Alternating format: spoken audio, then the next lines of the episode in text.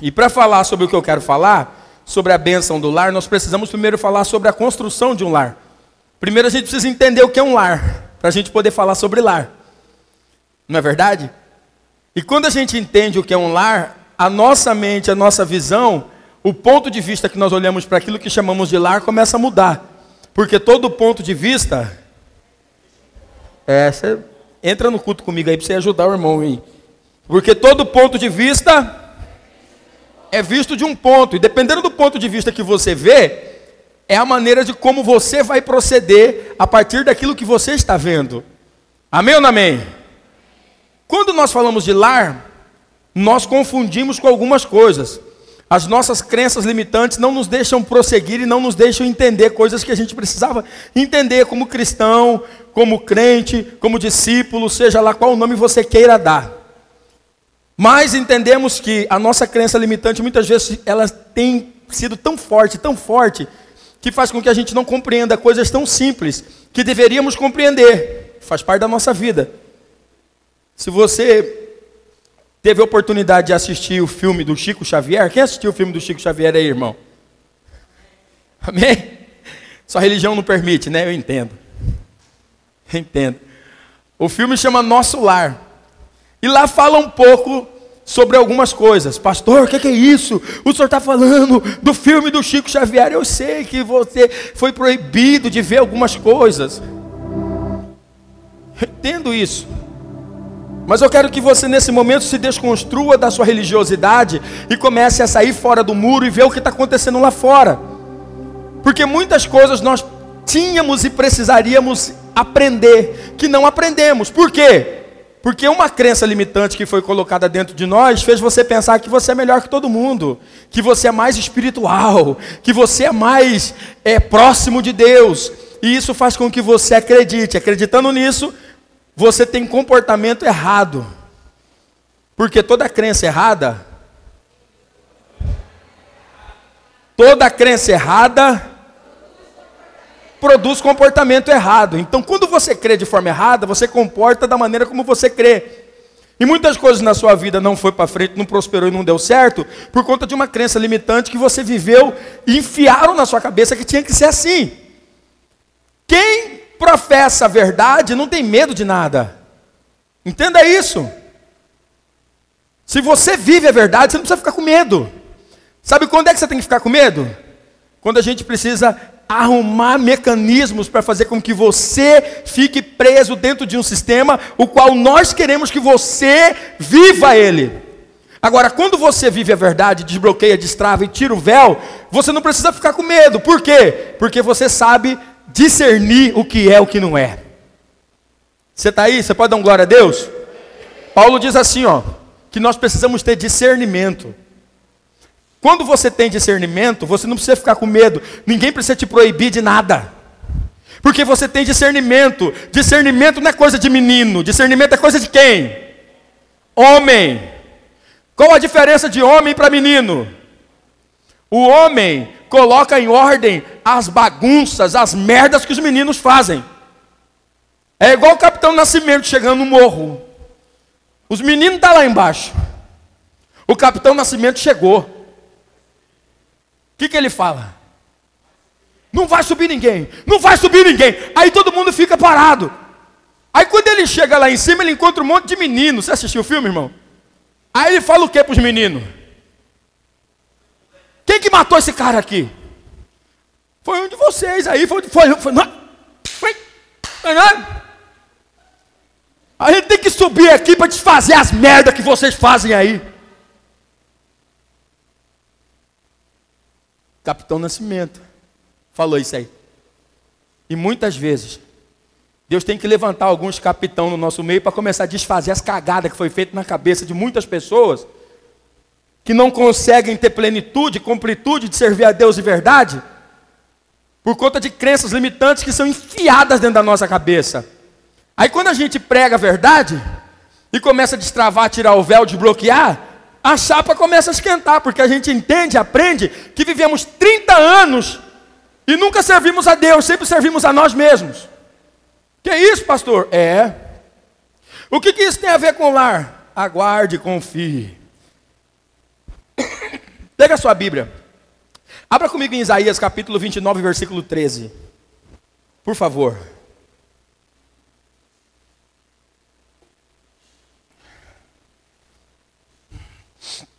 Por isso o Senhor disse: Pois que esse povo se aproxima de mim e com sua boca e com seus lábios me honram, mas tem se afastado para longe de mim o seu coração, e o seu temor para comigo consiste em mandamento de homens aprendidos de.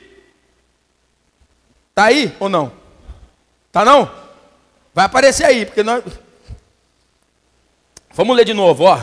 Por isso o Senhor disse: Pois que este povo se aproxima de mim com sua boca e com os seus lábios. Isaías 29, 13, amém? E com sua boca e com os seus lábios me honram, mas tem se afastado para longe de mim.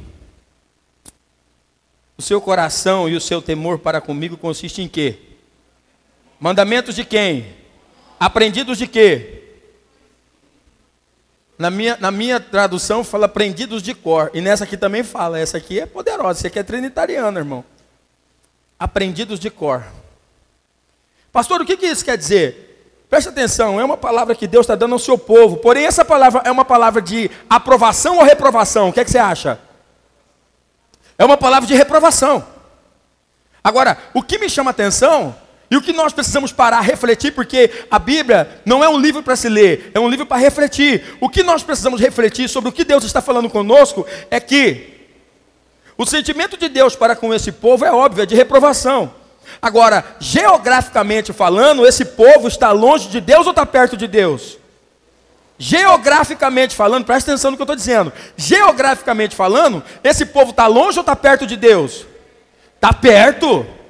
Esse povo não está longe de Deus. Esse povo está perto de Deus. Deus não está falando de alguém que está longe dele. Deus está reprovando alguém que está perto. Sabe o que Isaías está falando para mim para você? Que você pode estar tá perto de Deus e sendo reprovado por Ele. Pense, pense, pense. Nós já celebramos, agora vamos celebrar. Você pode estar tá perto dele sendo reprovado. Por quê, pastor? Porque muitas vezes a sua boca honra. Você fala dele, mas o seu coração está longe. Quando é que o nosso coração fica longe de algo? Quando é que você perde o amor? Quando é que você perde a paixão? Quando é que você perde tudo isso?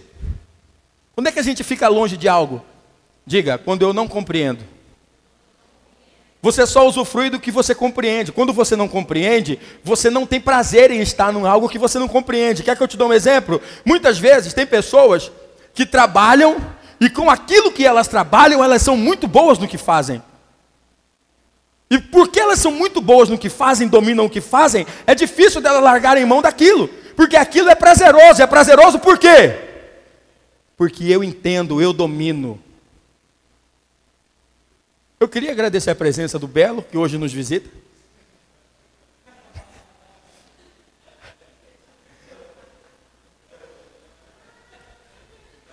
Me fez, você me fez voltar anos atrás agora.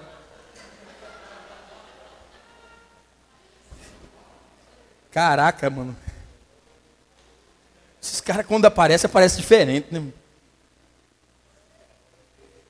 Se eu tivesse de cabelo, eu ia pintar também. Bora voltar aqui.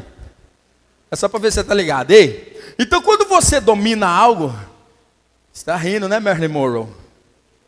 Está rindo, né? Deixa eu te falar, quando você domina algo é prazeroso, sim ou não? Quando você não domina, não entende, aquilo deixa de ter prazer, aquilo deixa de ser bom. Deus está falando assim, ó, esse povo vai à igreja, esse povo vai no culto, esse povo fala do meu nome. Talvez esse povo, eles têm comunhão entre si, esse povo é envolvido com as obras sociais, esse povo isso, esse povo aquilo, porém eu reprovo. Por quê? Porque o coração deles está longe de mim. E por que está longe do Senhor o coração deles? Porque eles não entendem. Eles não conseguem viver plenitude, completude e vida abundante. Todas as vezes que você não consegue viver isso, seu coração está longe dele. Vir à igreja torna-se um fardo. Estar na presença dele torna-se penoso. Fazer o que precisa ser feito precisa de mecanismos e meios para fazer. Por quê? Porque por prazer não consegue fazer.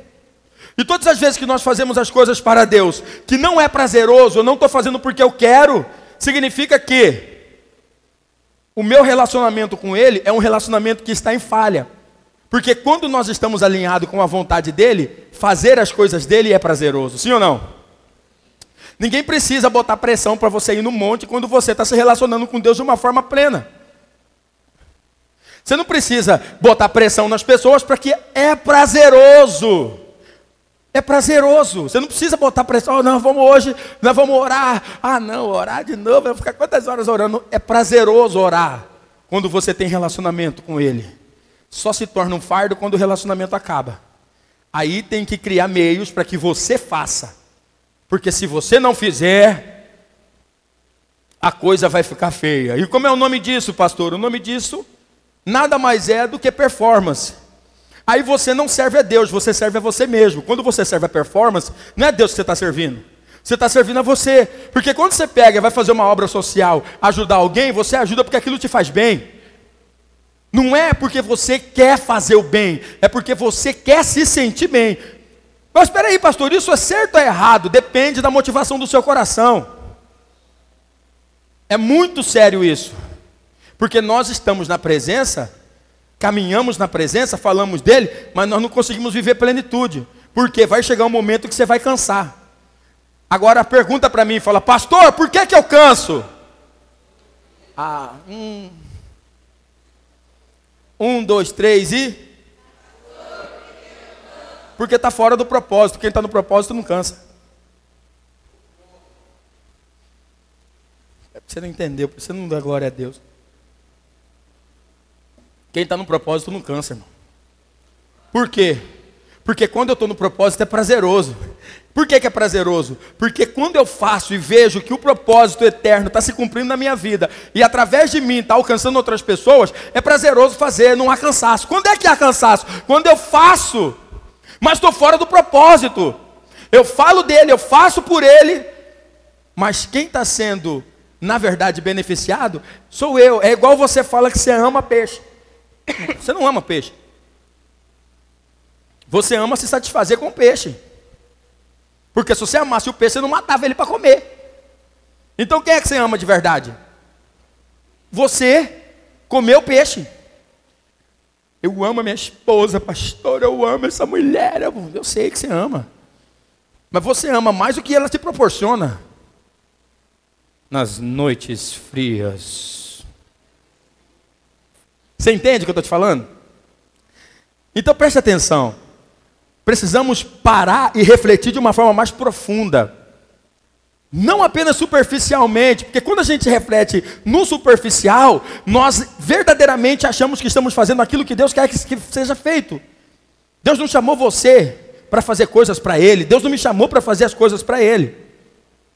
O que Ele quer que seja estabelecido é a vontade dEle, e a vontade dEle precisa fluir. Amém ou não amém? A vontade de Deus tem que fluir, não tem que ser forçado. Porque se você força, não, não é Ele. Porque as coisas dele não é forçado, não é por força nem por vio. É fluir. O fluir é natural. E é natural de quem está com vida nele. Olha o que Jesus disse. Jesus falou: quem está em mim está no Pai. E quem está no Pai vai fluir como eu fluir. É natural.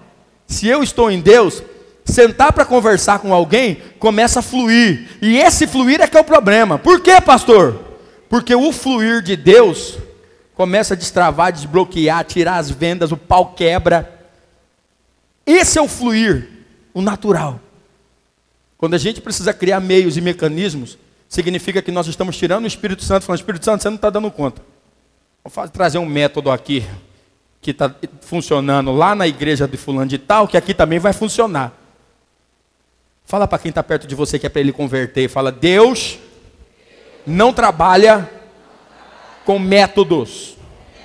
Deus trabalha com a verdade. Se eu uso método, eu apago o espírito. Que é isso, pastor? Você vai aprender na escola de princípio, que nós vamos aprofundar, irmão. Nós vamos aprofundar. Se eu uso o método, eu apago o princípio. Aí eu preciso botar na sua cabeça que quem deu o método foi o Espírito Santo. Aí eu preciso te convencer que foi o Espírito Santo que deu o método. Por quê?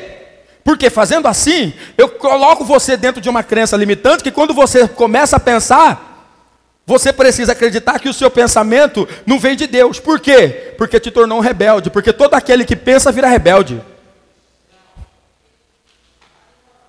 Sim ou não? Todo aquele que pensa vira rebelde. Por que você acha que Jesus foi crucificado como, como um bandido? Porque ele botou as pessoas para refletir e para pensar.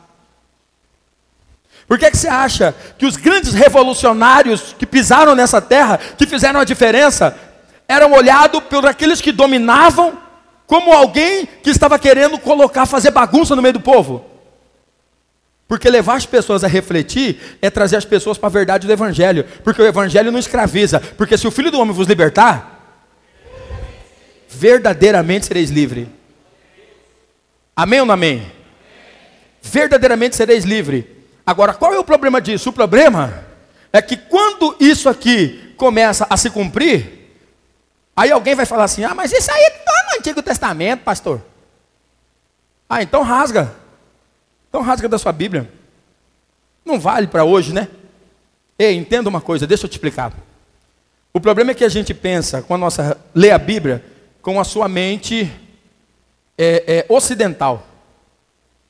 E quando você lê Antigo Testamento, você pensa que acabou, que é falho, que não vale mais. Você pensa isso, sabe por quê? Porque você não conhece Deus. Que é isso, pastor? É, irmãos, muitas vezes nós não conhecemos a Deus. O Deus que nós conhecemos no Antigo Testamento é que mata, que destrói, que arrebenta. E não é verdade. Porque a graça de Deus se manifesta desde o Éden. Deus tem manifestado a graça dele.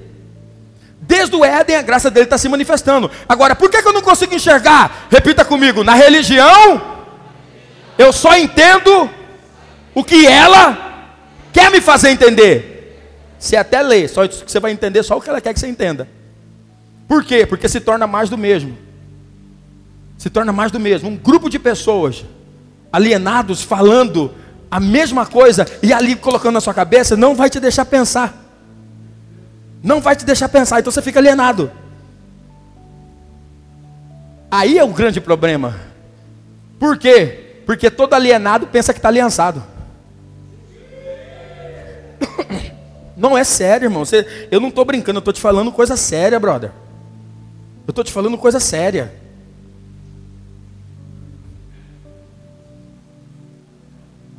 Geograficamente esse povo está perto.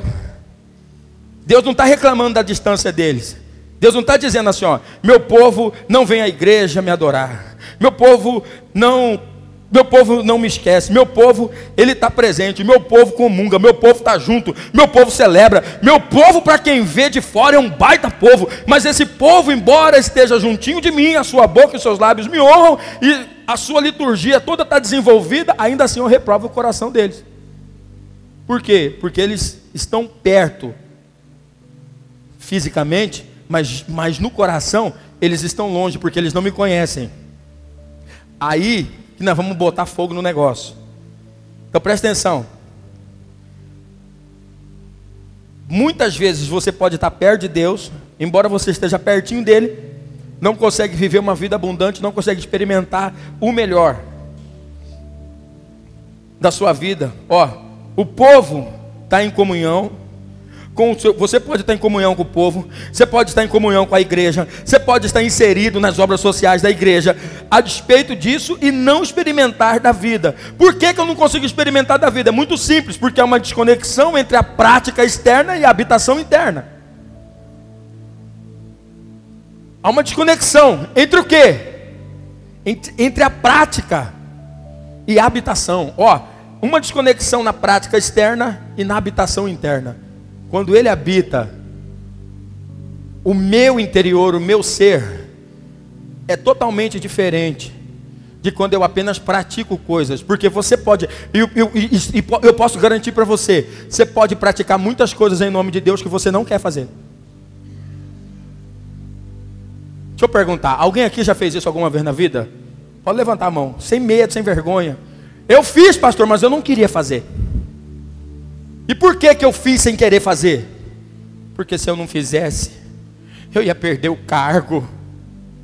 Se eu não fizesse, iam me, me olhar torto, iam falar que eu isso, ia falar que eu aquilo, e aquilo outro, e. Então eu fiz, mas eu não queria fazer. E por que, que você fez? Porque eu acredito, pastor, numa frase que eu sempre falei. Qual a frase, santo? Qual a frase, santa? Eu vou, mas eu vou por obediência. Eu não quero. Ah, tá certo. É igual uns hipócritas que Deus tem que varrer do nosso meio, que vem conversar com a gente e fala, pastor, eu vou descer do altar. Por quê, santo? Porque eu tenho um princípio na minha vida que quando estou em pecado eu tenho que descer do altar. Que lindo! Vou aplaudir você de pé. Mas esse princípio é uma mentira. Então quer dizer que eu tenho que estar em pecado? Não, quer dizer que você tem que mudar de vida, mudar seu caráter, parar de pecar para continuar no altar, santo. Isso é transformação, o resto é bajulação, é conversa fiada. Não, eu preciso descer, porque eu tenho um princípio. Mentira! Esse princípio aí é balela, conversa fiada. Aí vem conversar, achando que a gente é bobo. Eu não caí aqui de paraquedas, irmão, eu levei muita porrada para estar tá aqui. E eu decidi falar o que ninguém quer falar. Tem coisa que você vai ouvir aqui que você não, não vai ouvir em lugar nenhum. Porque falar para você que você precisa tirar as vendas dos seus olhos é fazer com que você enxergue a verdade. Agora, muita gente não quer que você enxergue a verdade. Por quê? Porque você enxergando a verdade, ninguém consegue te manipular. Porque para manipular você tem que mentir. Mas para influenciar, você precisa ser. Decida ser. Para manipular é fácil, só precisa mentir. Agora, para influenciar, cara, você tem que ser. O problema é que muitas pessoas não querem ser livres. Por quê? Porque o problema de ser livre é que você tem que lidar com uma coisa chamada autorresponsabilidade. Não dá para você projetar no outro suas mazelas. O problema de ser livre é que quando você se vê livre, se torna livre, não tem como você colocar a culpa no pastor, na pastora, na igreja, no líder, no Lula, na Dilma, no capeta. Não tem, porque você entende que você é o seu maior patrimônio, a responsabilidade é sua. Você está vivendo o que você está vivendo hoje porque você quer viver isso. Ser livre é complicado por conta disso. Eu não posso mais jogar minha culpa em ninguém. E agora? Agora eu preciso assumir minha responsabilidade. E isso ninguém quer fazer. Por quê, pastor? Porque é mais fácil você acreditar e aceitar. Lá no seu subconsciente, na sua segunda mente, é mais fácil você conviver que a culpa não é sua. Porque você tira de você toda a responsabilidade, todo o fardo de ter que mudar de caráter. É mais fácil vir aqui participar da campanha, passar na corrente dos 480 profetas da unção do fogo, receber o óleo de Israel, do que mudar caráter, porque toma um banho de óleo e pronto, você acha que está tudo certo, né? Para você, na sua mente. Mas Deus olha para você é a mesma coisa. É igual gente que fala assim: ah, eu vou batizar, pastor. Ótimo, que bênção. Só que não vai mudar nada. Você não vai levantar, sair dali do batismo. Poxa vida, agora não sinto mais vontade de nada. Para com isso, irmão. Para, para, para. Mentira. O batismo nada mais é do que uma, uma atitude perante todo mundo que você está tomando e está confirmando a sua fé. Agora, para continuar a confirmar a sua fé, a caminhada tem que ser de acordo, e você precisa entender o que está se fazendo. Por isso que eu não faço apelo aqui na igreja. Pastor, o senhor não faz apelo? Jesus precisa de alguém fazer apelo, irmão.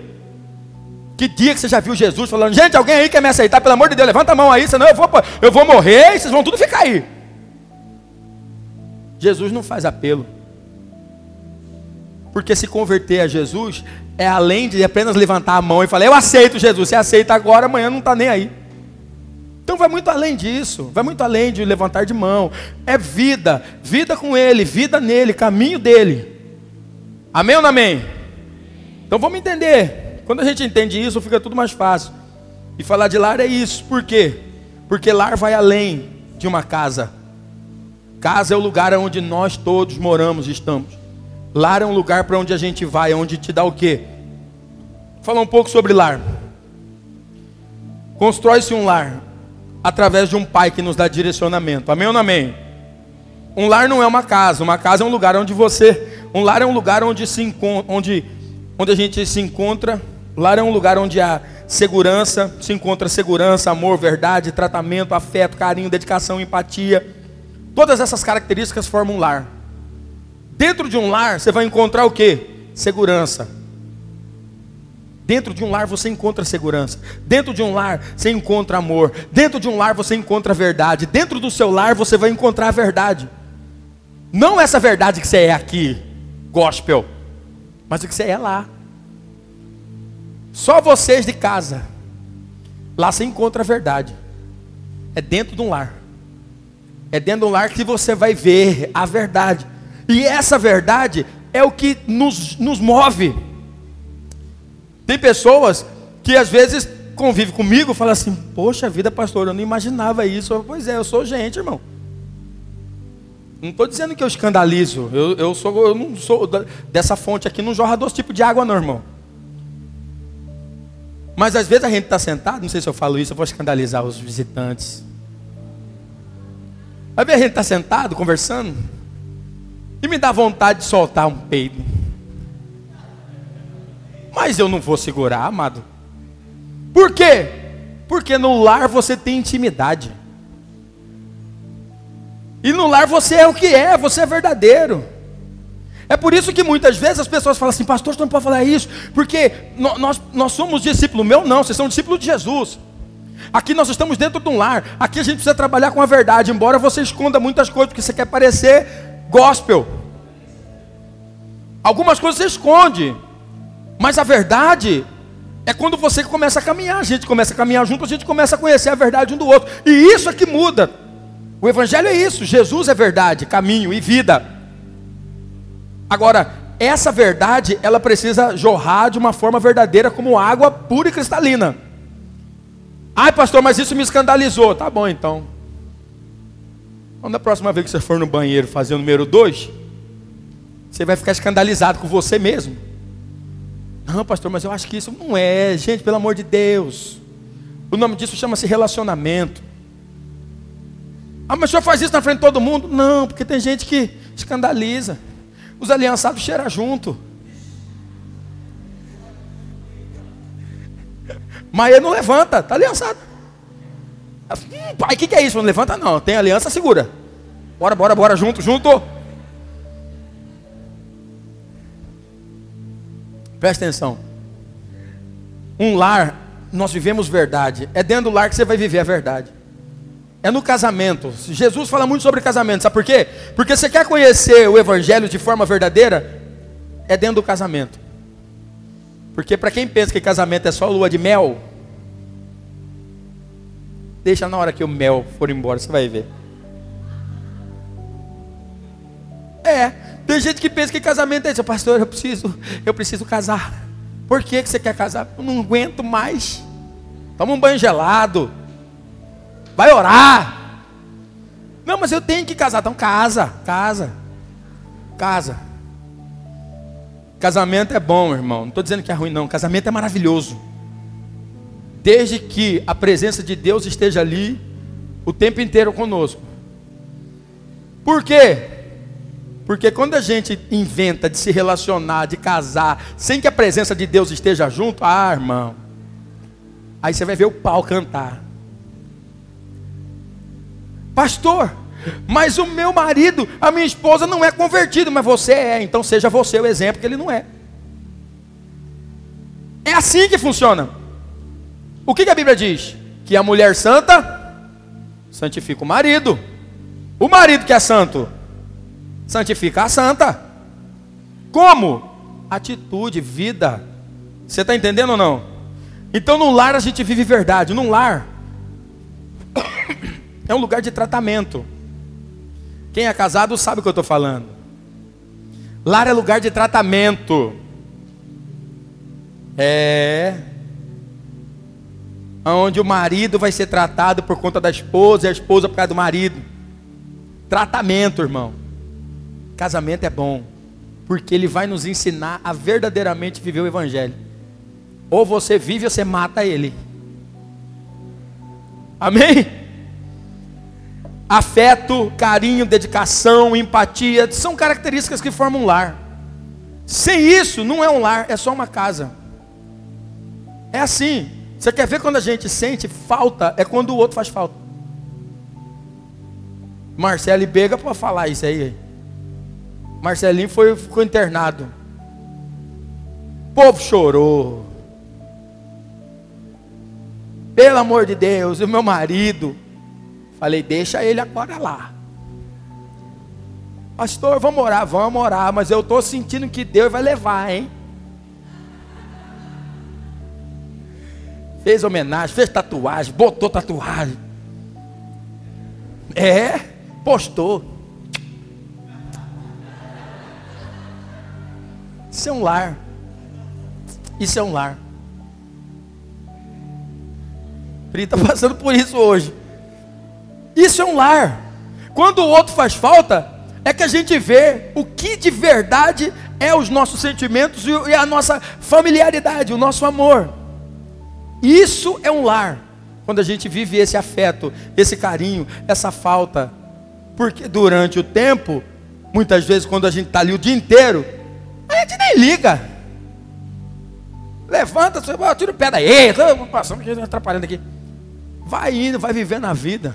Agora, quando você levanta e não vê do lado, irmão. Eu lembro quando o Gabi viajava. Eu ia passar a mão na cama, porque eu, eu, eu, eu sou desse, né? Aí eu vou, procuro, cadê? Não estava lá. Aí eu falava, meu Deus do céu. Isso é um lar. E a gente precisa entender que a bênção do lar vai além de apenas estar junto.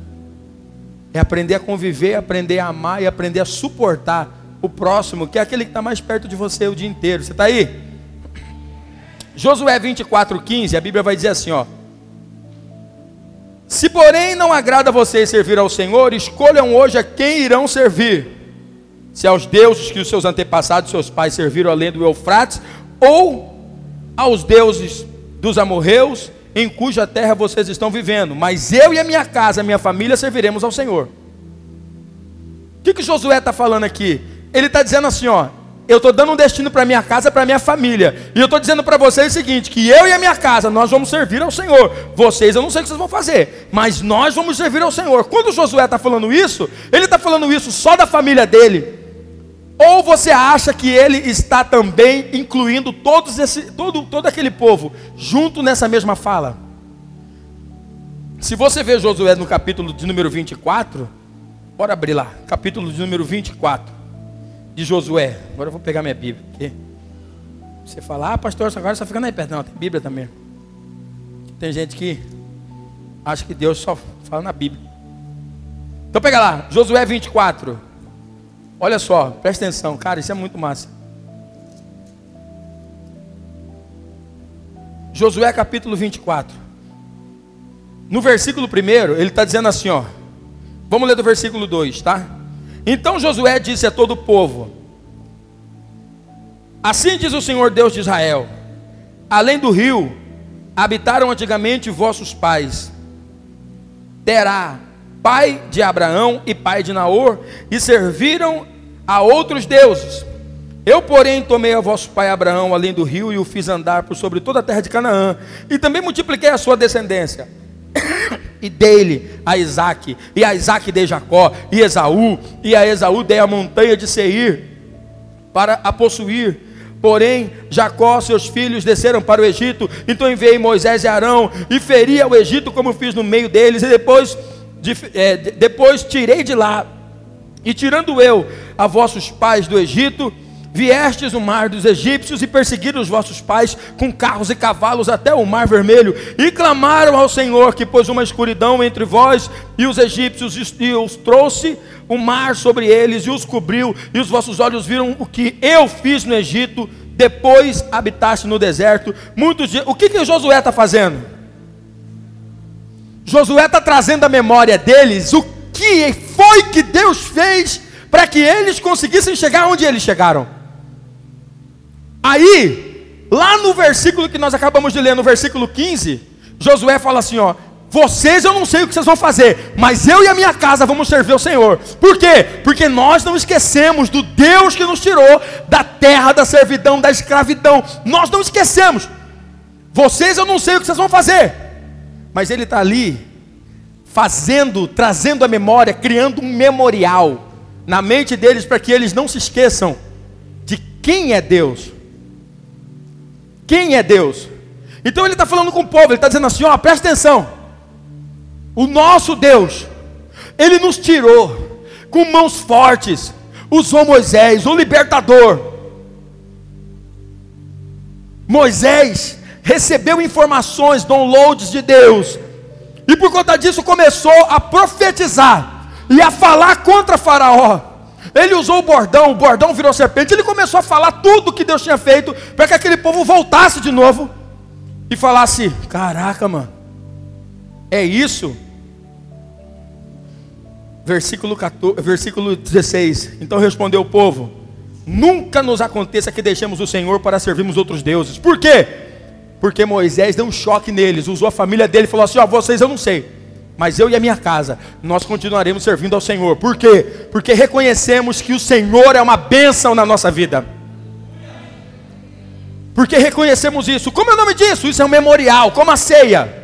É um memorial. Moisés, usado por Deus, profetizou e fez grandes coisas. Eu, eu quando eu falei para algumas pessoas trazer algum utensílio que lembra a sua casa, o nome disso chama-se ato profético. Ato profético é uma atitude profética que representa algo que você quer ou deseja ou que vai acontecer diante daquilo que você estabelece diante de Deus. Irmão, Presta atenção. Deixa eu explicar para você que é para você não entrar em crise. Por quê? Quando a gente fala de ato profético, muitas pessoas pensam assim: não, mas ato profético não vale. Não vale, né? Então a ceia para você também não vale. Porque se o ato profético não vale, você ceia por quê? Qual que é o motivo da ceia? Fazer isto em memória de mim até que eu venha. Sim ou não? Como é o nome disso? Se é até que ele venha, você está profetizando o quê? A volta dele, santo. Por que, que é difícil falar sobre ato profético? Porque quem não entende, faz disso comércio. Quem não entende, faz comércio. Agora, o problema não é quem não entende faz comércio. O problema é de quem não entende e deprecia. Porque tudo aquilo que você não entende, você tem a tendência de endemonizar, sim ou não? Se você deprecia, então você tem que chegar lá e falar para Paulo: Ó, oh, quando você jogou a capa em cima de Eutico, você errou, hein? Por quê?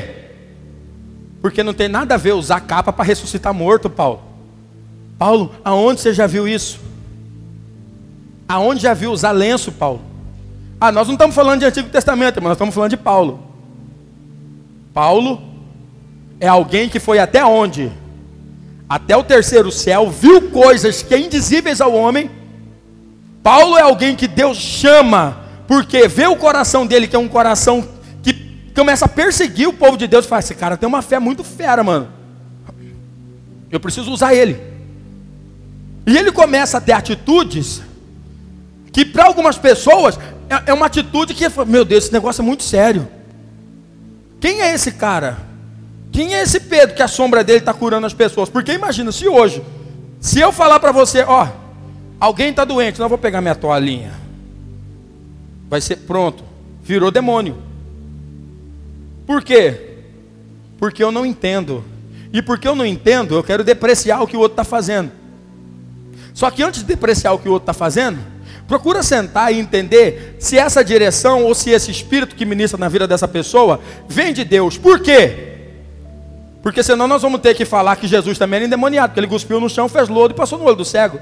Quem foi que te ensinou a fazer ato profético? Quem cuspiu no chão e fez lodo? Jesus. Se Jesus cuspiu no chão, fez lodo e passou no olho do cego, ele está nos mostrando o caminho. Pastor, mas eu não faço isso. Não tem problema. Não tem problema. Aquilo que você não entende, guarda para você. Não significa que Deus não faz, só significa que você não entende. Não significa que Deus não opera, só significa que você não entende. Outro dia eu estava conversando com, com o irmão, acho que foi até com o Rick, pastor Rick, e a gente conversando, ele falou, pastor, pessoal, eu, um, um, amigo nosso em comum tocou o chofar, e o povo ficou assustado. Eu falei, é. É assim. Eu quero ver qual que é o som que eles vão ouvir da trombeta que eles vão ouvir quando tocar no céu. Vai ouvir um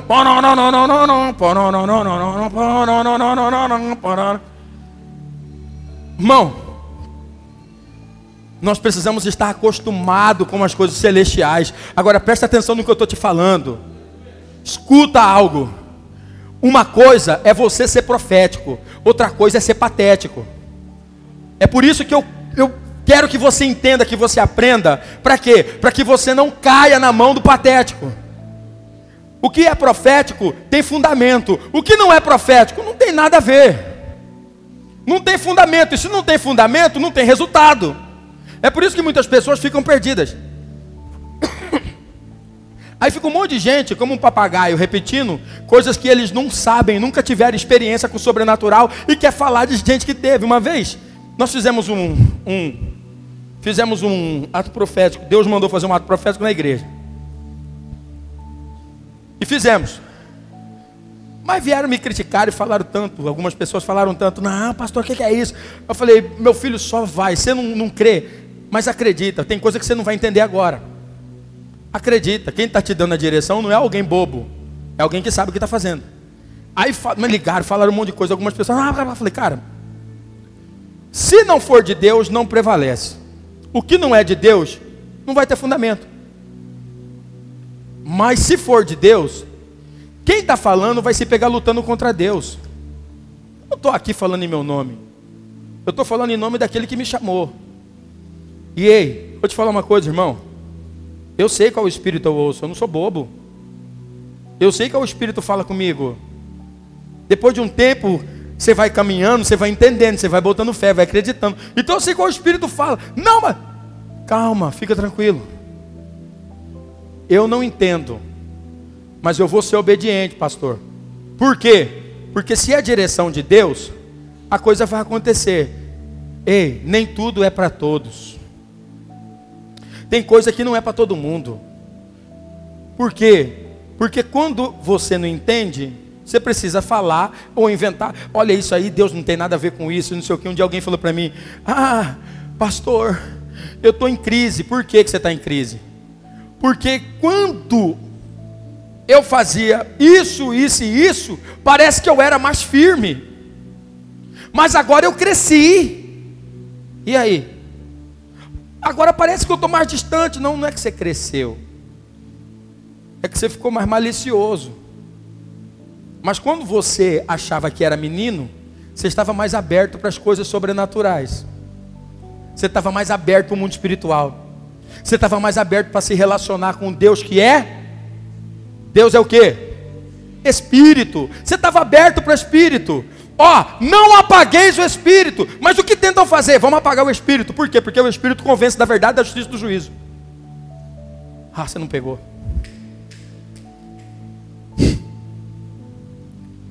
Por que, que a gente tem que apagar o Espírito, irmão? Porque o Espírito convence o homem da verdade, da justiça e do juízo. Quem convence é o Espírito. O problema é quando tentam colocar na sua cabeça que você tem juízo. E o que você tem, na verdade, é só doutrina ensinada muitas vezes por homens, fazendo você acreditar que você é alguma coisa. E quando colocam em você o óculos que você acredita que você é alguma coisa, você olha para as outras pessoas achando que elas são trouxa. Só que é o trouxa que está firme, porque o que não é trouxa está lá. O trouxa, o que você pensa que é trouxa, que é menino, está vivendo plenitude em Deus. É igual as pessoas que saem da igreja falando, mal, falando, ah, a igreja tem muito fofoqueiro, eu não quero mais saber de igreja. Tá certo.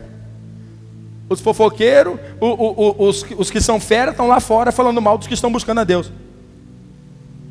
Olha a incoerência. Pastor, por que, que a gente está falando sobre isso? Porque precisamos entender que além de lar, você é templo. E quando a gente fala de templo, fala que dentro de nós habita coisas preciosas. Que o Espírito dele habita em mim. Agora me fala como é que esse Espírito se relaciona com alguém que não crê nas coisas do Espírito.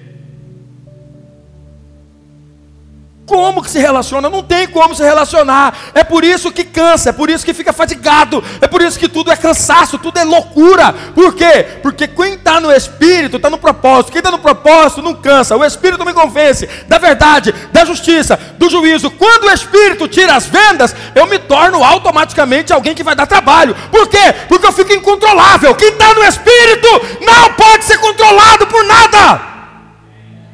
Quem está no Espírito fica incontrolável. Por quê? Porque o Espírito não para. Quem está com o Espírito não para. Quem está no Espírito de Deus não para. Ele está incontrolável. Tenta botar controle para ver. Vai dar problema.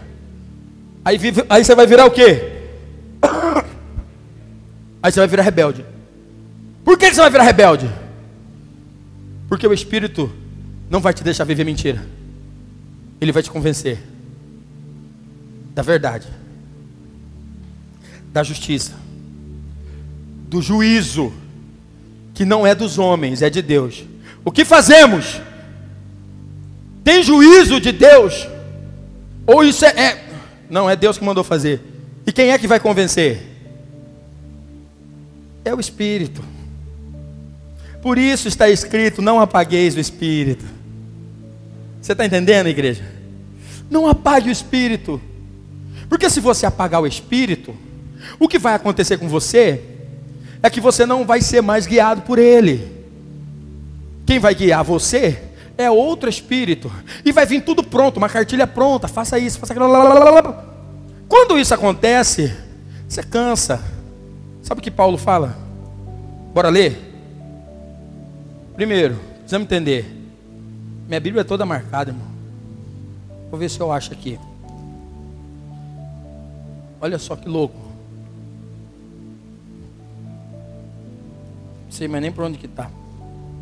Tentar achar aqui.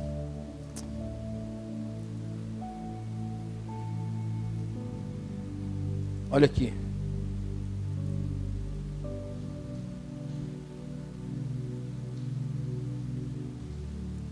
Faça como eu, marca tudo. Depois você esquece.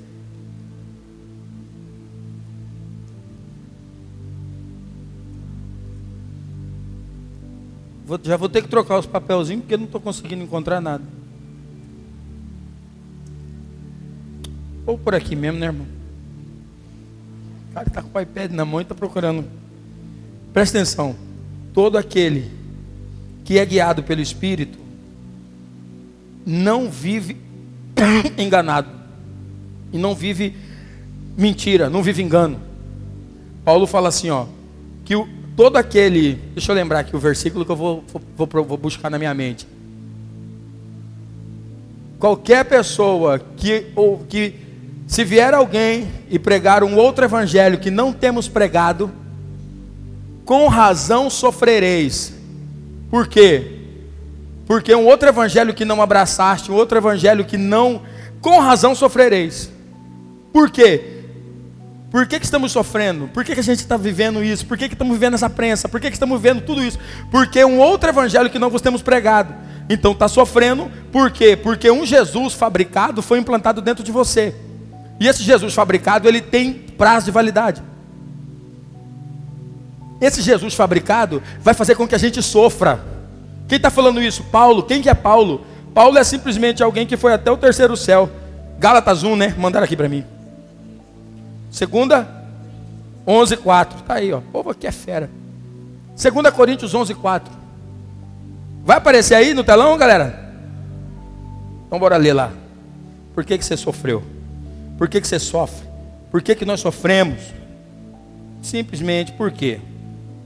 Se alguém for pregar-vos outro Jesus que nós não temos pregado, ou se recebeis outro Espírito que não recebeste, ou outro Evangelho que não abraçastes, com razão sofrereis. Por quê? Porque outro Evangelho vai sendo impregnado, e de uma forma sutil, para que você não perceba. Você pensa que está sendo impregnado algo que vai transformar, mas na verdade isso está tá afastando o seu coração para longe de Deus. Você está indo, está fazendo, está isso, está aquilo, mas o coração está longe. Olha o que ele diz em Isaías: ainda vocês me honram com a boca, Me honram com os lábios, mas o coração está longe de mim. Não basta estar dentro da igreja, é preciso estar em mim.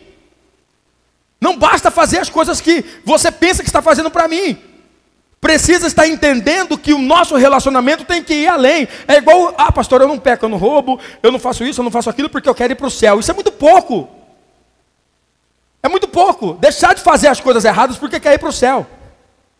É muito pouco. Quando a gente tem um relacionamento e a revelação de que verdadeiramente nós precisamos estar em Deus, você não deixa de fazer coisa errada porque quer ir para o céu. Você deixa de fazer coisa errada porque quer estar em Deus. Estar no céu é muito pouco para quem quer viver com Deus, irmão. Que é isso, pastor? Bíblia, aonde é que Lúcifer estava? Aonde é que ele fez rebelião? Aonde é que ele fez comércio? No céu. No céu. Lúcifer sobe aos céus e começa a fazer comércio, começa a contaminar um terço dos anjos junto com ele. Por quê? Porque não basta não quero fazer coisa errada porque eu quero ir para o céu. Porque quem está em Deus não está apenas preocupado com o céu, está preocupado em estar em Deus. Porque quem está em Deus tá, vai em qualquer lugar que Deus for, irmão. Você está entendendo? Por isso, a nossa mente, o nosso nível de raciocínio precisa mudar. Nós precisamos formar pensadores e não formar pessoas que vão ser discípulos e membros de uma igreja. Nós não estamos aqui formando membros, nós estamos formando discípulos. Discípulos seu, pastor? Não, discípulos de Jesus. Porque aonde os discípulos chegavam, presta atenção nisso, mudava tudo. Muda tudo. Aonde o discípulo chega, muda. Porque o nível de raciocínio e a forma de pensar é totalmente diferente. É totalmente diferente. Você amplia, você vê longe, você consegue enxergar o que muitas pessoas não enxergam. Ei, perceba o que Deus está fazendo, presta atenção nos sinais. Deus está levantando os pequenos, está destravando a mente deles. Tesouros escondidos em potes de barro. Tem muitos tesouros sendo escondidos em potes de barro. Nós somos um pote de barro onde ele está escondendo tesouro e revelando tesouros muito profundos para você. Agora preste atenção: se você não ficar ligado nesse tesouro, você vai perder o time.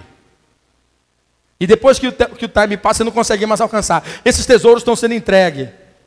Isso está sendo revelado. E quando é que isso vai fazer a diferença? Quando o quê? Não entendi, mas eu acho que é isso mesmo aí. Quando eu colocar em prática. Quando eu colocar em prática. Saber algo e não praticar é a mesma coisa que não, que não saber nada. É pior, é pior até do que quem não sabe. Então, olha só o que Deus fala conosco em Josué no capítulo 24, versículo 13. Josué começa a falar para o povo: Ó, oh, eu e a minha casa serviremos ao Senhor. Mas antes disso, ele começa a lembrar tudo que Deus fez. Aí ele dá uma chave, ele fala assim: Ó, oh, e presta atenção. Eu vos dei a terra em que não trabalhastes, e cidades que não edificastes, e habitais nela, e comeis das vinhas e dos olivais que não plantastes.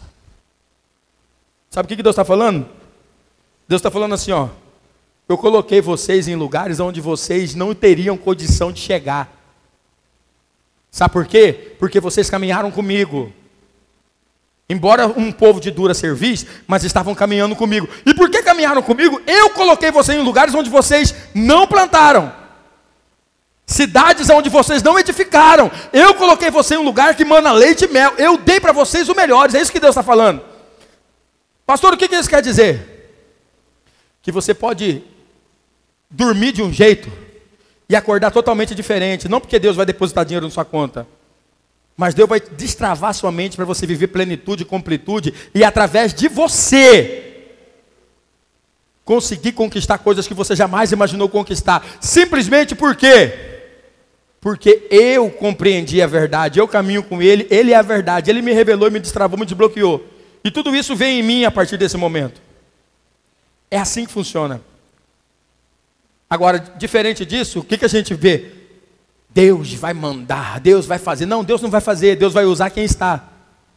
Porque milagre, presta atenção nisso, irmão. Milagre não é quando Deus manda É, olha, olha, olha o engano que a gente tem. Milagre, a gente pensa que milagre. Deus vai mandar os empresários. Deus vai mandar. Não, eu não quero. Por quê, pastor? Porque Deus vai usar com o que a gente tem aqui dentro. Deus vai usar com o que nós temos. Irmão, eu nunca segurei ninguém. Sabe por quê? Porque a verdade, se ela não for o suficiente, não vai ser o meu jeito que vai fazer. A verdade tem que ser o suficiente. O que nós fizemos aqui não teve dinheiro de convenção nenhuma. Não teve dinheiro de, de nada. Quem foi que fez? O povo da casa. Nós fizemos. Subimos no telhado, botamos os homens lá em cima. Vamos tirar o telhado. O cara ficou assustado. Falou, rapaz, e um dia os caras fiquem gurizados. Eu falei, os caras tá influídos, irmão. Seu Denilson veio, nós fizemos uns negócios. Nós fizemos. O que isso nos mostra? Que nós damos conta de fazer quando nós estamos verdadeiramente focados e olhando todo mundo num só objetivo. Ninguém segura um povo que está direcionado pelo Espírito, focado e vivendo a verdade. Ninguém segura. Você não tem ideia de quantos nós já gastamos, de quanto foi investido. E tudo isso saiu de nós. E nós entendemos que se Deus quer fazer, o que Deus vai levantar? Vai levantar aqui. Ele vai levantar. O que eu preciso fazer? Caminhar com Ele e entender que Ele nos dá coisas que a gente menos imagina. Abra comigo em Isaías 45, versículo 3. Estou acabando, irmão. Isaías 45, 3. Ei, E te darei os tesouros das escuridades ou das trevas, e as riquezas encobertas, para que possa saber que eu sou o Senhor, o Deus de Israel, que te chama pelo teu nome. Que isso, pastor? Você que é limitado, Deus não é. Deus não é limitado. Se Deus quiser transferir para a sua vida, para você, riquezas do ímpio, Ele vai fazer, irmão. Ele vai fazer. Quando? Quando você tiver convicção e consciência de que você serve a Deus. Por quê? Porque senão você fica, fica é, no meio do caminho perdido. Perdido. Não, mas poxa, será que isso vem de Deus? Não, não posso aceitar, não sei se isso vem de Deus, se é do diabo. E agora, como é que eu faço? Deus, o que, que é isso? Ei, deixa eu te falar. Você serve a quem? Não, eu sirvo a Deus, pastor. Então quem vai fazer? Será, pastor, que é Deus? Eu não tenho muita. Então prepara, Deus não vai fazer. Por quê? Porque Deus não quer botar você numa crise dessa que não vai mudar nada na sua vida. Toda crise que Deus te colocar é para transformar sua mente, a sua forma de pensar. Talvez é difícil entender isso agora, porque é muito profundo para te ensinar, para te explicar. Agora presta atenção. Deus quer te abençoar, mas você não consegue receber, porque na sua cabeça aquilo não vem de Deus. Então Deus não vai perder tempo de fazer isso para deixar você ficar louco. O que, que ele vai fazer? Ele vai falar: ó, quando você entender nós vamos ter outro nível de conversa. Aí a coisa vai ser mais profunda. Por enquanto eu não posso fazer. Por quê? Porque você ainda não entende. Quando entender, vai acontecer. Deus está dizendo: Eu vos darei. Eu vou te dar. Mas a gente precisa estar preparado para isso. Você imagina se Moisés não tivesse convicção de que ele servia a Deus? Cara, ele chega no Egito, ele encontra dois feiticeiros, James e Jambres. Ele joga o bordão, ele joga o cajado. E vira o quê? Uma serpente. Poderia ter virado uma águia, sim ou não? Poderia ter virado um leão. Pô, leão era, era, mais, era, mais, era mais celestial. O leão ia dar uma patada na serpente, ó, o leão da tribo de Judá, sim ou não? Poderia ter virado qualquer outra coisa, mas virou o quê? Serpente. Aí vem os dois feiticeiros, olha o nível dos caras, mano. Os caras fazem o mesmo sinal. E vira uma serpente. De repente Moisés olha e fala: Meu Deus, isso não é Deus que está na minha vida, não. Era para ter virado outra coisa e virou serpente. A convicção de que nós servimos a Deus e caminhamos na, na, na vontade dEle faz com que a gente viva a plenitude, experimente coisas que talvez a gente ainda não experimentou. Por quê? Porque o que Deus quer fazer na nossa vida não depende do que a gente entende, depende do nível que a gente crê. o que Deus quer fazer na sua vida não vai depender do seu nível de entendimento. Vai depender do seu nível de crença. Por quê, pastor? Vou explicar para você. Porque o que parece é que você, tá, você vai ficando meio perdido. E você vai ficar perdido se você não anotar mesmo. Pastor, mas eu só não uso fruto que compreendo? Sim. Claro. Você só vai usufruir do que compreende. Mas como é que Deus vai me dar coisas que eu não entendo quando você estiver num outro nível de crer que é Deus que está fazendo? Porque o que eu faço agora você não entende, mas lá na frente você vai entender. Ele nunca vai fazer você usufruir de algo que você não vai entender. Como é que é o nome disso? Repita comigo bem alto, diga extraordinário. Porque o ordinário é o que ele falou, o extraordinário é a palavra que ele dá além daquilo que ele já falou. Por quê, pastor? Porque Deus não pode mentir, ele não pode voltar atrás. Ele é rei. E palavra de rei não volta atrás, não é verdade, irmão? O que é que ele faz? Ele dá uma outra ordem em cima de uma, outra, de uma ordem que foi dada. Agora, isso não é para qualquer um. Isso é para quem tem discernimento. Isso é para quem tem entendimento. Isso é para quem está no profundo. Por quê? Porque quem está no raso vai viver o ordinário de Deus. Cara, top, maravilha, glória a Deus por isso. Glória a Deus por isso, que bom. Pelo menos você está vivendo o que é ordinário. Agora, o que Deus quer que a gente entenda é que Ele quer que a gente viva o extraordinário. Ele não quer que você viva apenas o ordinário, porque o ordinário é, é, é média, todo mundo faz isso. Deus quer que a gente viva o extraordinário. E para viver o extraordinário, a gente precisa ter uma revelação e não apenas conhecimento. Conhecimento é inteligência. Inteligência você adquire fazendo o quê? Lendo, pesquisando, buscando. E revelação? Revelação é sabedoria. Uma coisa é eu te derramar conhecimento, outra coisa é eu te entregar revelação, que é sabedoria. Qual que é o problema de quem tem muito conhecimento? O problema de quem tem muito conhecimento, não estou dizendo que não é bom, é necessário. Só que você não pode ficar soberbo. Porque geralmente quem tem muito conhecimento se soberbece e acha que ninguém é melhor que ele. Aí começa a ensinar um monte de coisa que não tem nada a ver. Agora a revelação vem diretamente do Espírito. Quando Adão estava lá no Éden, Deus descia todo dia para falar com ele. Sim ou não? Todo dia. O que Deus fazia?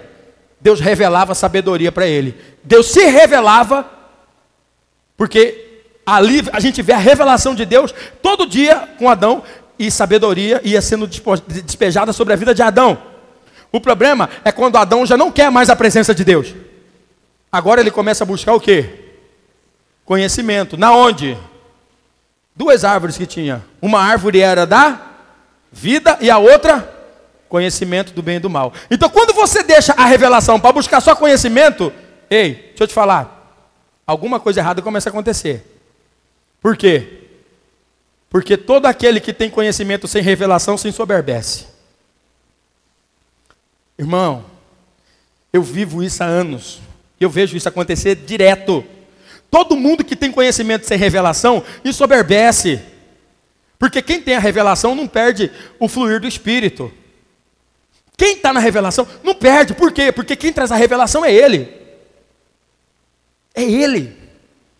Agora, quando a gente começa a, a, a buscar só o conhecimento, nós começamos a morrer.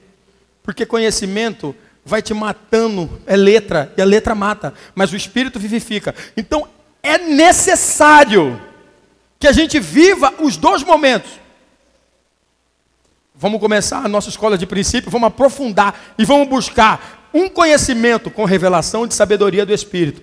Porque só conhecimento vai fazer com que a gente se soberbeça.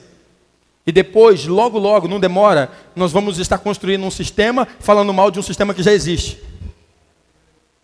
Pode acreditar. Esse é o meu maior medo. Porque muitos amigos que eu vi começando certo já estão se perdendo de novo. Por quê? Porque estão construindo um sistema falando de um sistema que já existe. Cara, não é isso. Ou a gente vive verdade, ou a gente fecha a porta da igreja. Porque não é o que Deus quer para mim, não é o que Deus quer para você. Deus não nos chamou para viver isso. Deus nos chamou para viver verdade, ainda que doa. E eu não estou preocupado, irmão. De verdade. Estou preocupado em encher a igreja, não. O nosso propósito aqui não é cumprir metas, é cumprir propósito mesmo. E qual é o propósito? Entender que tem muitas pessoas que precisam ser cheias de Deus, porque elas são templos. E precisam ser cheias de Deus, mas cheias da verdade. E quem não aguenta a verdade? Não aguenta, não vai ficar, não consegue. Por quê? Porque é, é melhor viver na mentira do que na verdade. Agora, eu sou habitação do Espírito Santo. Por ser habitação do Espírito Santo, eu entendo que a bênção não é apenas a bênção do lar. Porque quando a gente fala de lar, a gente pensa na nossa casa, sim ou não? Você pensa que lar é a sua casa. Aí você quer que abençoe a sua casa. Vamos lá abençoar a casa. Beleza, não tem problema quanto a isso. Só tem problema quando você não entende que para edificar uma casa, primeiro precisa edificar pessoas. Não se edifica casa sem edificar gente que mora dentro. Para edificar esse, essa igreja, esse prédio, esse templo, essa casa de oração, não sei qual é o nome que você queira dar, não se edifica um lugar desse sem que antes edifique pessoas. Porque esse lugar aqui vai comportar pessoas, não vai comportar vento. E quem é que vai manter esse lugar? Diga eu. É você. E como é que você vai manter esse lugar se você não tiver convicção de que isso aqui faz parte da sua vida? Seus filhos vão crescer aqui dentro. Seu casamento vai ser feito aqui. Olha. Como é que você vai? Não edifica, sabe por quê? Porque você não acredita que você faz parte. Como é que você edifica um casamento? Como é que você restaura um casamento sem restaurar as duas partes que vivem nele, gente? Não tem como. Antes de restaurar o lar, precisamos restaurar a habitação do Espírito Santo. É por isso que a bênção do lar vai muito além de sua casa física. Ela precisa começar em você. Deus não abençoa lugar, Deus abençoa pessoas.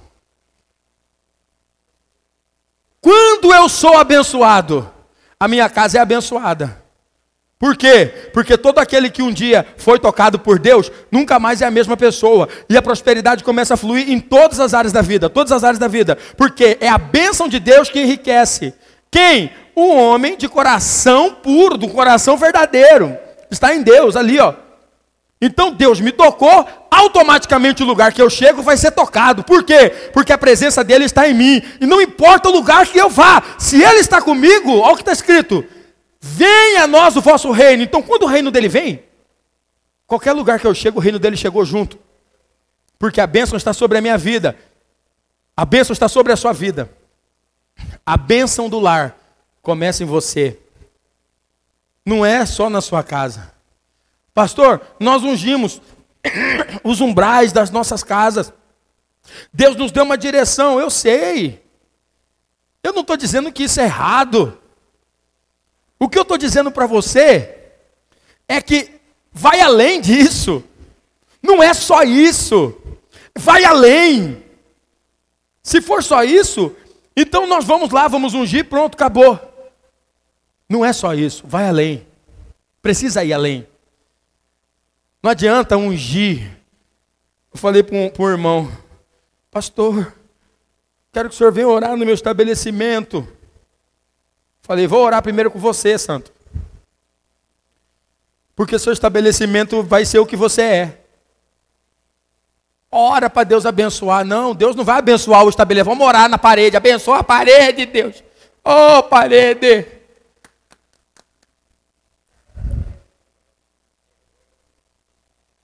Vamos orar no, ora no estabelecimento, mas o dono do estabelecimento não vale nada. Ah, Deus vai abençoar o estabelecimento. Se Deus abençoa o estabelecimento, ele vai ter que abençoar o dono, sim ou não? E como é que Deus abençoa?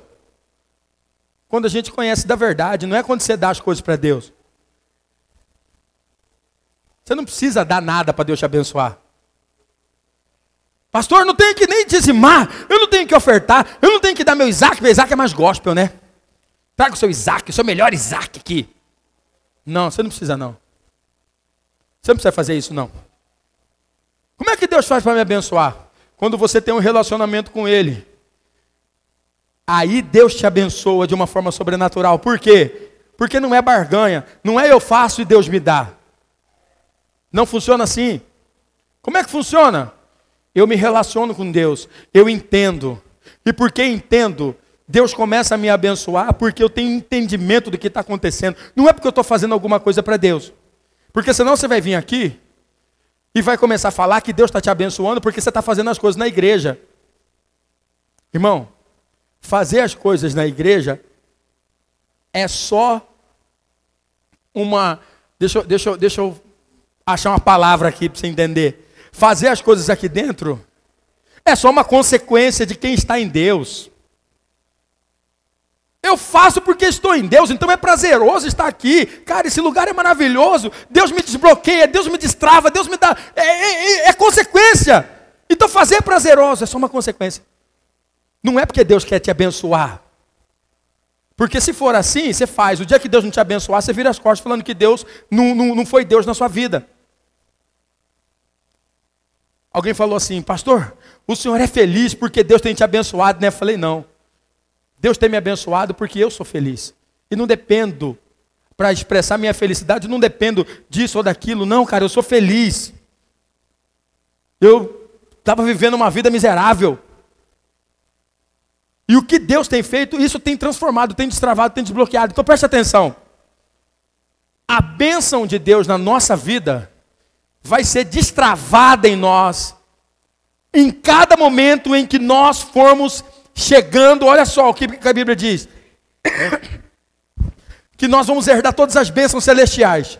E quando você começa a chegar no celestial, aí você começa a adquirir e a destravar o que está no celestial. É assim que funciona. Tem muita gente que sem conhecimento está destravando. E você que deveria ter muitas vezes conhecimento, não consegue destravar. Aí eu pergunto, por que, pastor? Porque muitas vezes tem uma crença limitante que nos impede de chegar. E essa crença limitante atrapalha a gente de viver plenitude e completude, aquilo que deveríamos viver. Porque se você acredita que não é para você, você vai viver como alguém que é, acredita que não é. Deus não disse, vai e domine. Deus falou o quê? É, conquiste, desculpa. Deus falou domine. Gênesis capítulo 1, se eu não me engano. Ele falou conquiste. Ou domine. Domine. Domine. Domine. Você foi criado para dominar. Sabe qual é o problema? O problema é que você quer conquistar. E quando você precisa conquistar, você tem que conquistar algo que não é seu. Quando você tem que conquistar algo que não é seu, você já está acreditando que você não tem parte. Então você vai tomar uma atitude e vai trabalhar e vai caminhar da maneira como alguém que não tem parte. Agora, quando você só precisa dominar, você já entende que é filho, por ser filho, é, é dono da herança.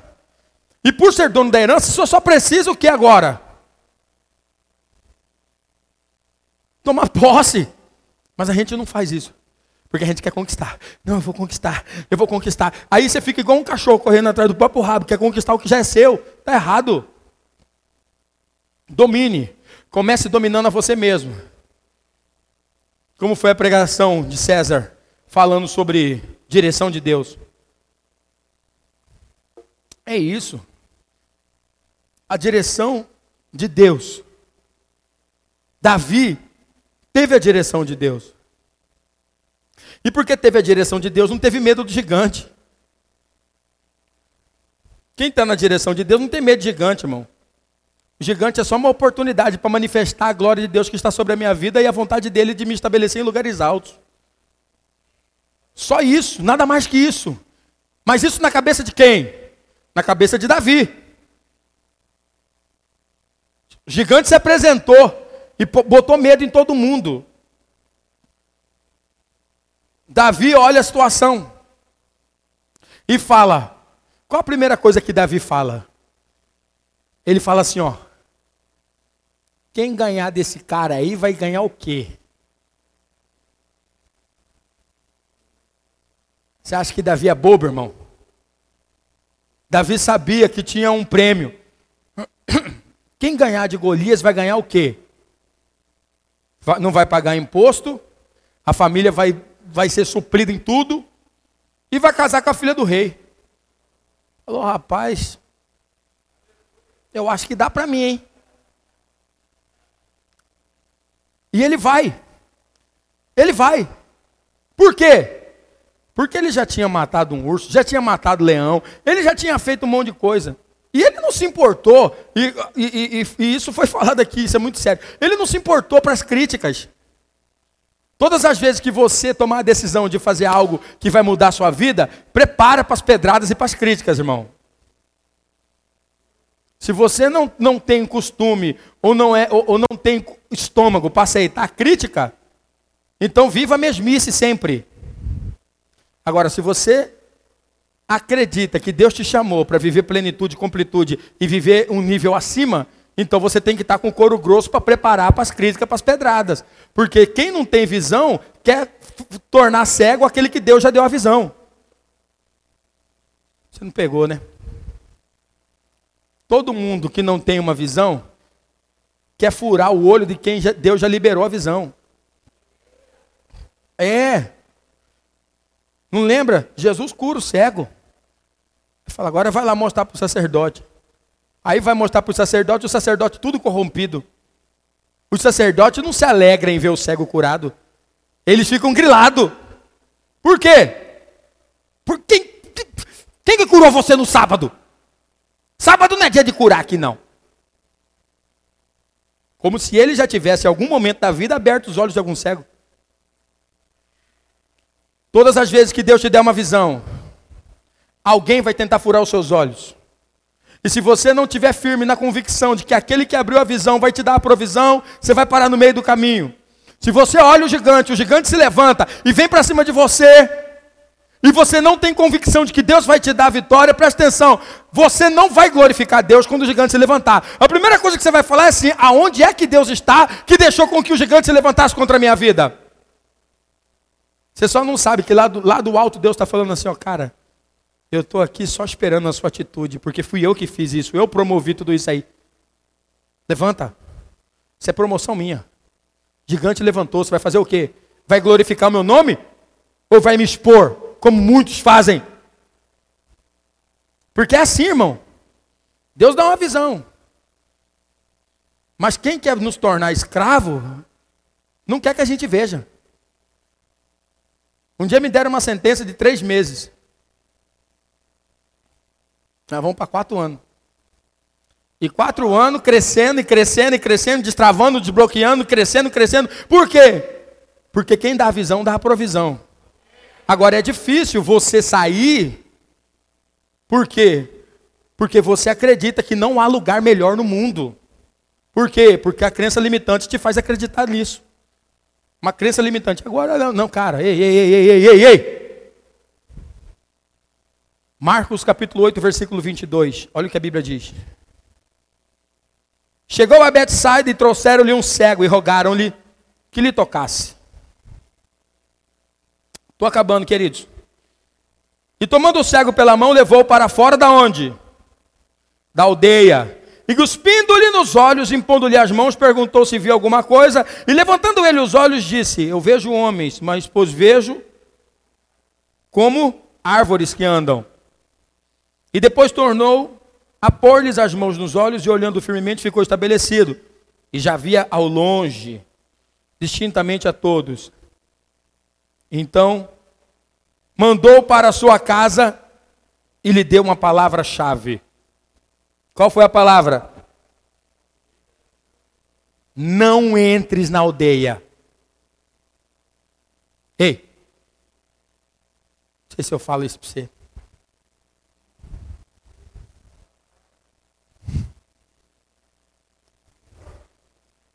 Jesus restaura a visão dele. Fala assim, ó. Enquanto você estava nessa aldeia junto com esse povo, estava tudo cego. Eu restaurei sua visão. Não entra não. Vai para casa. Sabe por quê que Jesus manda ele para casa, santo? Porque todas as vezes que Jesus restaura alguém, ele nunca chama para ir para a igreja, ele chama para voltar para a família, porque lá é o seu primeiro ministério, dentro da sua casa. Todas as vezes que Jesus liberta alguém, destrava alguém, cura alguém, ele fala: vai para sua casa. Vai para sua casa. Lá é onde vai se estabelecer o meu reino. Porque não adianta você ser na igreja que não é em casa. Todas as vezes, o ministério com Jesus começa em casa. Não começa na igreja. Não começa na igreja. Agora, o mais louco é que Jesus fala para ele: Ó, oh, não volta para essa aldeia, não. Sabe por quê? Porque lá eles vão furar seu olho e vai fazer com que você fique cego de novo, meu filho. É difícil entender isso, irmão. Mas é a verdade.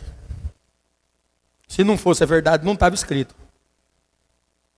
Há momentos em que Jesus vai cuspir na sua cabeça. Ele cuspiu na cabeça desse cara aqui, entrando em Betsaida. E no outro momento ele gosta no chão, faz lodo. Então Jesus faz dois milagres usando saliva. Dois milagres usando saliva. Gospe na cabeça e gospe no chão. Esse da cabeça foi tão profundo que o cara começou a ver no mundo espiritual. Ele viu homens que andavam como que? Enraizados, não conseguiam caminhar. Jesus fala: Ih, rapaz, foi demais. Volta aqui. Você vai ter que voltar enxergar só o físico. Porque o espiritual é isso. Agora preste atenção. Jesus, Ele está querendo abençoar e dizendo assim para mim e para você: todas as vezes que há um destrave, um desbloqueio, uma transformação, a bênção começa dentro de casa. A bênção começa dentro de casa. A bênção começa na família. A bênção começa. O, o, o, ministério é isso. O ministério de Jesus é isso. Começa na família. Só depois.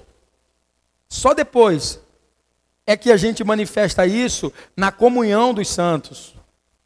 Só depois. Mas primeiro ele diz: volta para casa, filho. Mostra para os seus. Sabe por quê? Porque quem vai se alegrar com você é a sua família. Quem vai chorar com você é a sua família. Quem vai levantar você quando você estiver no buraco é a sua família. Quem vai te abraçar é a sua família. Quem vai suportar você é a sua família. É ela. Sabe quem vai me suportar? É a minha família. É a minha família. É por isso que quando nós queremos trazer para cá ambiente de família, é isso, é família. Eu não estou procurando pessoa perfeita, porque eu vou te falar, irmão. Família é que suporta. Parente não suporta, não. Pode acreditar. E na maioria das vezes, o relacionamento que nós temos como comunhão de santos é de parente, não é de família. Você suporta o irmão enquanto ele está de pé, mas deixa ele cair. Quero ver se você vai continuar amando como você amava. Só sabe o que é isso quem passa. Não ama. Não ama, não. E por isso a gente tem que mudar alguns conceitos. A bênção começa em mim e de mim se espalha.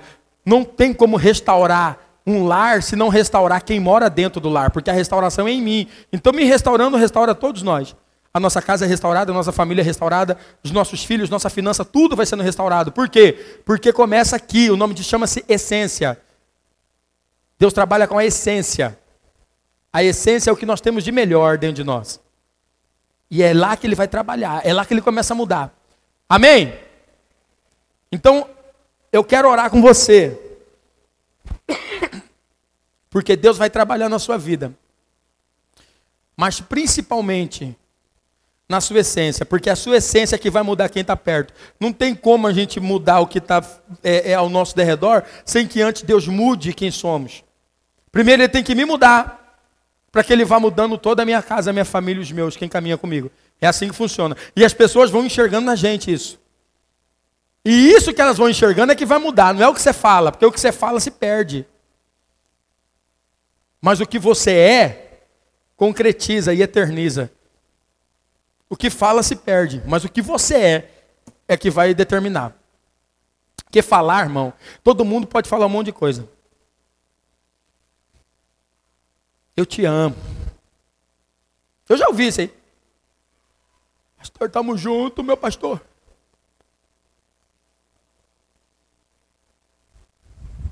Conversa, irmão. Que vai eternizar o que você é. E o que você é, você é dentro da sua casa com a sua família, pode acreditar. Aí sim muda, aí restaura. Eu quero que você nessa hora curva sua cabeça. E eu não sei se você trouxe algum objeto que simboliza a sua casa. Pode ser chave, pode ser qualquer coisa, pode ser até chave do carro. Eu quero que você segura na sua mão nesse momento.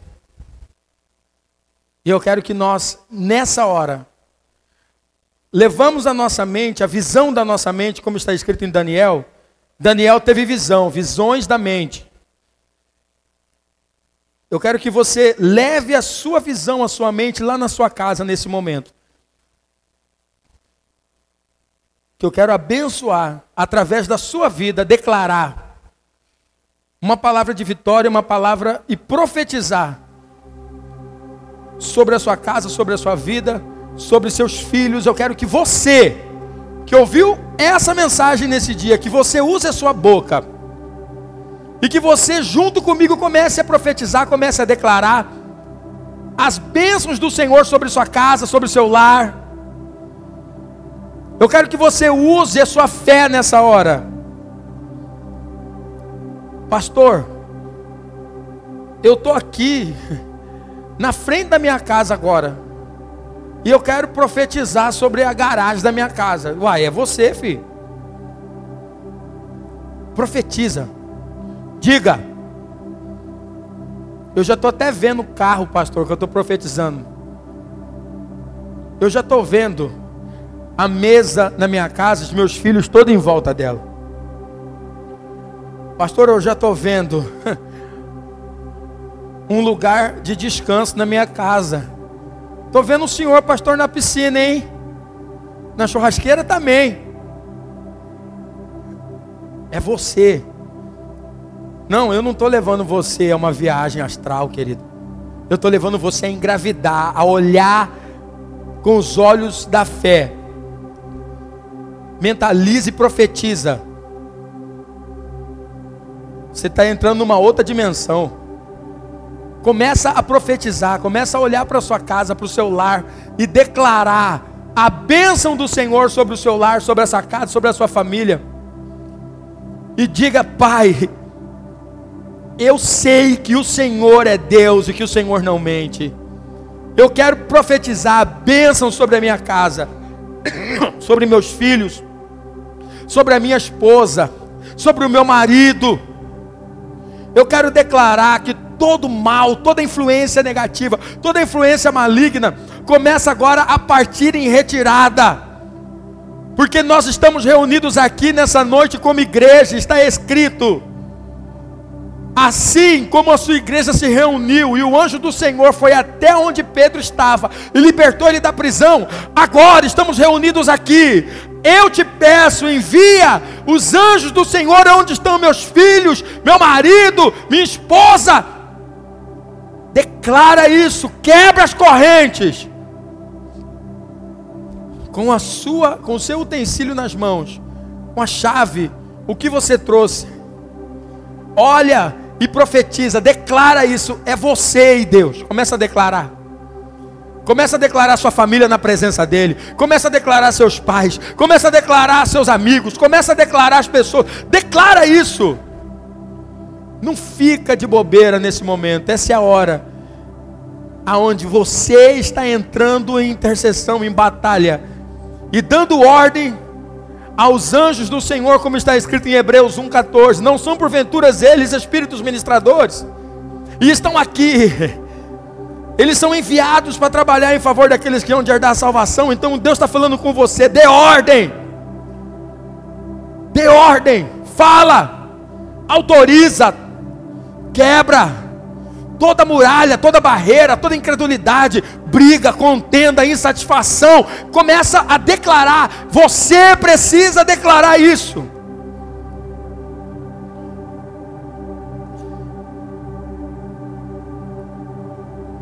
Deus está entrando na sua casa através de você nessa hora.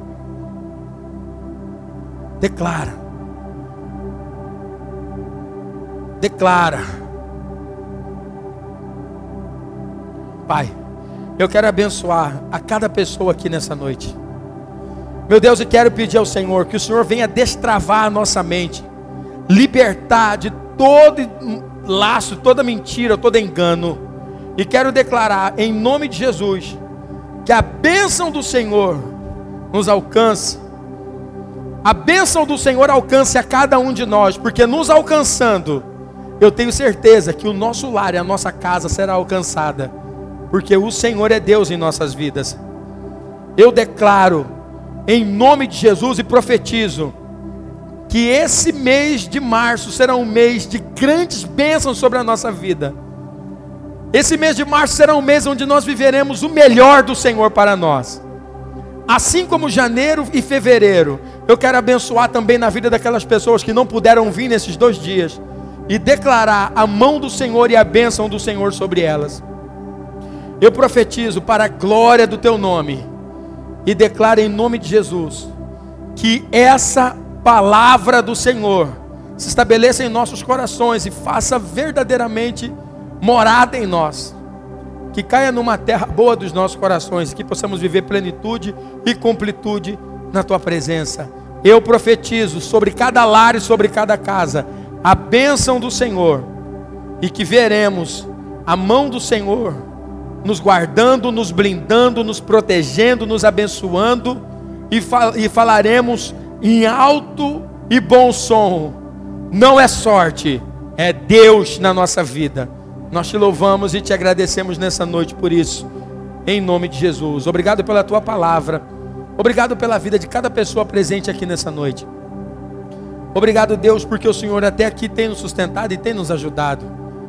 Eu peço ao Senhor que a graça, o grande amor de Deus e a consolação do Espírito Santo seja com todo o povo, aqui na terra agora e para todo sempre. Amém, amém e amém. Antes de encerrar, eu queria orar pela vida de algumas pessoas. Nosso irmão Valmir, que caiu de moto, não é isso, Gabi? Machucou o joelho, não está podendo vir ao culto. Hudson também que está hospitalizado. Tem mais alguém que pedir que gostaria que a gente orasse nesse momento por alguém? Amém. Então, me ajude em oração. Vamos fazer uma oração de concordância aqui. Eu oro e você concorda comigo nessa oração. Amém? Meu Deus e meu Pai, eu quero colocar diante do Senhor a vida dessas duas pessoas, do Valmir, do Hudson, e quero pedir a bênção do Senhor sobre a vida deles. Em nome de Jesus. Acreditamos na tua palavra e sabemos que o Senhor é Deus, sabemos que o Senhor está no controle de todas as coisas. Ensina-nos o que o Senhor quer nos ensinar. Estamos dispostos a aprender. Eu quero pedir ao Senhor nessa hora que o Senhor esteja guardando, blindando, selando os teus filhos e abençoando eles. Em nome de Jesus, eu declaro a mão, a bênção e a vitória do Senhor, juntamente com a tua igreja, para a glória do teu nome. Amém, amém e amém. Amém.